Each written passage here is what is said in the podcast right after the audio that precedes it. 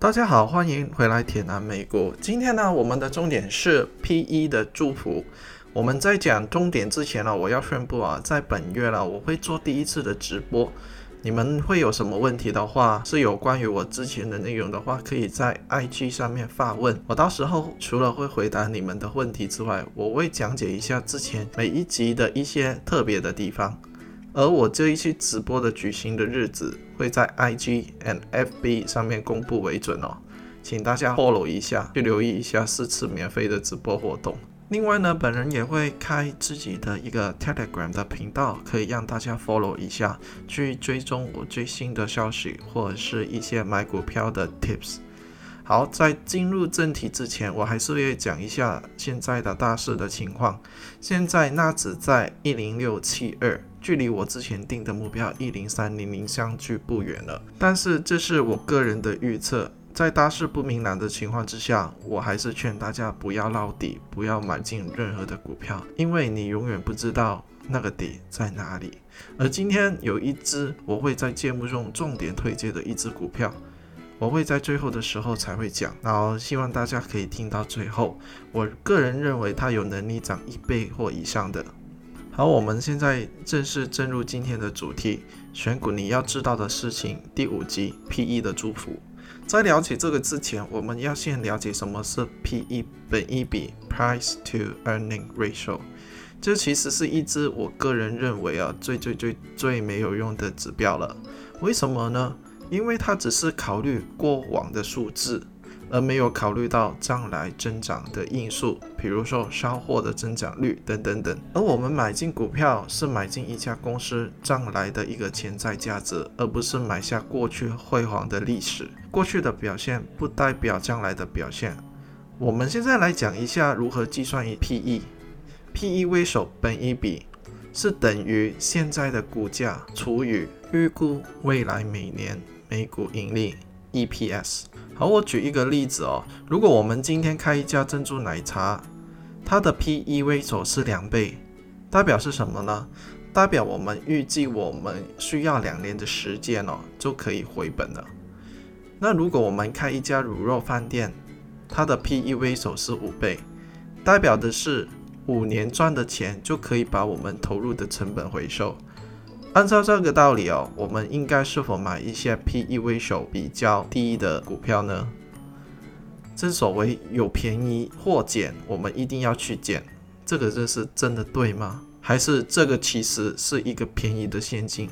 好，我们现在举两个例子来说明就够了。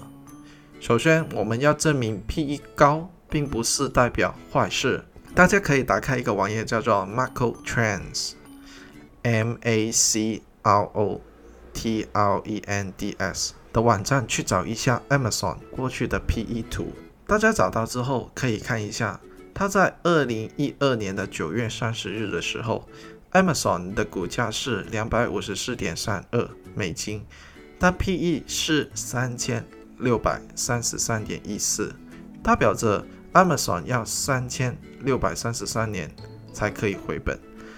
而到二零一五年九月三十日的时候，股价到了五百一十一点六七块，它的 P/E 为首是五百一十一点六七，在三年的时候哦，这一只股票翻了一倍，而股价并没有因为这个恐怖的 P/E 数字而下跌。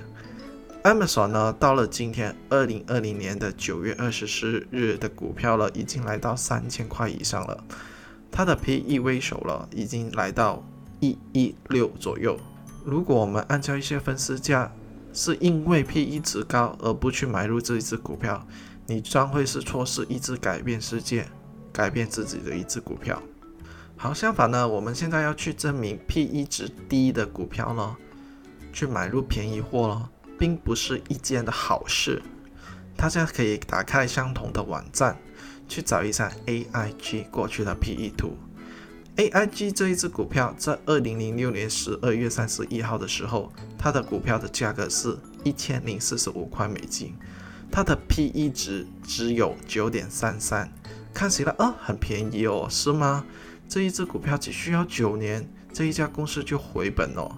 但是呢，你仔细一看哦，在二零零九年三月三十一号的时候啊，股票呢只剩下十四点四块，而它的 P/E 位数只有零了，代表着 AIG 这一家公司是没有在赚钱，现在在亏钱中。当年雷曼事件前哦，有很多投资者就是中了 P/E 位数低的陷阱，去买入这类金融类的股票。而到现在今天为止哦，AIG 的股票只有二十六点五的美金的价值。在我讲了以上两个例子去证明哦，P/E 值高不代表不好，而 P/E 值低不代表好的时候哦，我们应该是用什么的态度去看 P/E 这个数据呢？而我本人呢，是会用一个数字 P/E 五十去作为一个界限。如果一只股票的 P/E 高于五十，我会认为这一只股票是被市场祝福的股票。市场一些超值强势股在走下一波的形成的时候哦，它的 P/E 值有可能呢已经达到了三十、四十，甚至到可以到五十或以上。市场给他们这些估计哦，是有可能哦，他们的股价是有能力再往上冲一波，或是十波也可以。我们可以观察一下哦，现在的股票市场有很多的股票都是被市场上祝福的，比如说 Zoom Z O O M 这一只股票，它现在的 P E 价值已经到了五百八十八，而 Tesla 这一只股票，它的 P E 价值来到九百三十六点六九。还有一只 Square SQ，它的 PE 价值来到两百三十四点三二。我会把呢 PE 呢看着是被市场看好而已，并不会哦把它当做买入的指标。买入一只股票还要看其他的因素。好。希望呢，大家听完这一集啊，千万不要因为是 P/E 值低哦去捡便宜货。我们更加要留意的是，市场有哪一些股票是被市场祝福的。而我现在呢，会讲一次的潜力股会在美股市场上面大放异彩的，那一只就是 NLS，这一家是一家做室内运动器材的公司。而现在呢，它主要是销售一些健身的单车。而到今天为止哦，肺炎在没有消失的情况之下，我认为呢，这一只股票会 continue 受惠的。而它的对手啊，Peloton 呢，在前天的时候啊，曾经突破了一百的天字。而在这个情况之下，我认为呢，个人的室内的健身设备啊，会大放异彩，会大涨的。如果之前没有买到 Peloton 的小伙伴们，可以考虑一下这一支 NLS。我个人呢已经建仓了，在十五点六七，然后我会定这个止损点，这一次会在十趴。而现在的市况之下，最好的方法就是等待明朗的时候才买入股票。所以呢，我这一次只是用了很小的资金去买入。